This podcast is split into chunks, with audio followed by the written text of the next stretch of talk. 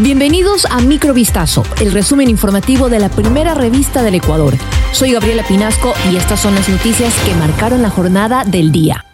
Los cortes de energía diarios previstos a realizarse en Ecuador en el marco de un periodo de racionamiento eléctrico fueron suspendidos hasta el 1 de enero de 2024, según informó la ministra de Energía y Minas, Andrea Arrobo. La disposición fue resuelta en una reunión del Comité de Crisis encabezado por la cartera de Estado referida y adoptada este martes 19 de diciembre a vísperas de las fiestas por Nochebuena y Año Nuevo que se celebran el 24 y 31 de diciembre. La ministra indicó textualmente, la la medida se adopta tras la gestión técnica en el eficiente manejo de los embalses de las centrales hidroeléctricas y los resultados alcanzados gracias a la campaña Ecuador se ilumina con tu ahorro, que logró una reducción superior al 4% del consumo de energía diaria. Ecuador afronta una crisis energética desde finales de octubre de este año debido a múltiples factores, como los variados niveles en los caudales de los ríos en la Amazonía ecuatoriana a causa de un periodo de estiaje y la limitación en la interconexión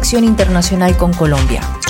La Asamblea Nacional aprobó el proyecto de ley de eficiencia económica y generación de empleo enviado por el presidente Daniel Noboa bajo carácter de urgente en materia económica contó con el voto favorable de 107 legisladores. Novoa calificó de victoria para el país la aprobación de la normativa. Textualmente mencionó, por fin logramos ponernos de acuerdo como país, la esperanza pudo prevalecer. En relación al sector turístico, el texto contiene tres reformas para beneficiar a esta industria. La primera plantea la exoneración del impuesto a la renta por siete años a las inversiones por 100 mil dólares de las sociedades nuevas o existentes en todo el país y con especial énfasis en el sector rural.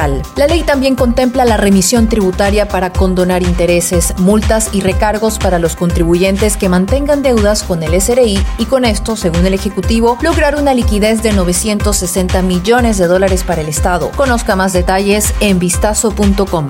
María Fernanda Vargas, alcaldesa del Cantón Simón Bolívar en la provincia del Guayas, asegura que no conoció al narco Leandro Norero, alias el patrón, y que nunca lo ayudó a movilizar armas. Sin embargo, la fiscal Diana Salazar dice lo contrario. El pasado lunes 18 de diciembre, la fiscalía liberó todos los chats que forman parte del caso Metástasis y varios personajes han sido salpicados porque son mencionados en conversaciones de Norero con sus cómplices. De acuerdo al documento publicado por la Fiscalía General del Estado en agosto de 2000, 2022, el narco le contó a Mayra S., una funcionaria judicial procesada en el caso y pareja sentimental del ahora fallecido, que Vargas lo ayudaba a mover armas. Por su parte, María Fernanda Vargas negó todo tipo de vinculación con el narcotraficante Norero. Una y mil veces todo es mentira, no cuadran ni las fechas ni las acciones, dijo textualmente. Sin embargo, las declaraciones de la alcaldesa tuvieron una respuesta de la titular de la Fiscalía General, Diana Salazar, quien señala que las pruebas halladas en el celular de Norero contradicen la versión de la alcaldesa. Cuatro personas fueron capturadas por su presunta implicación en el ataque armado contra una familia dentro de su domicilio en el Guasmo, al sur de Guayaquil, en el que cuatro niños y su madre fueron asesinados. El comandante de policía César Zapata indicó en una rueda de prensa que bajo investigación técnica se comprobó que ellos participaron en el hecho ocurrido la noche del 11 de diciembre en la cooperativa Guayas y Quil 1, cuando varios sicarios abrieron fuego contra la familia desde la ventana de la vivienda en donde residían. Los cuatro menores de cinco meses, así como de tres, seis y siete años, murieron en ese instante, mientras que sus padres resultaron heridos y fueron trasladados a una casa de salud donde después falleció la madre.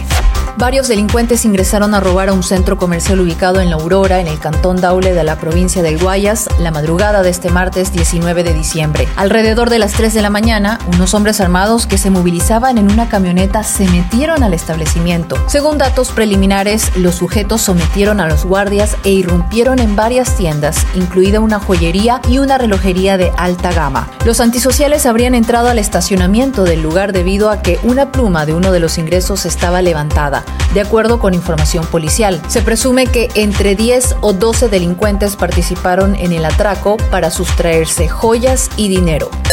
Esto fue Microvistazo, el resumen informativo de la primera revista del Ecuador. Volvemos mañana con más. Sigan pendientes a vistazo.com y a nuestras redes sociales.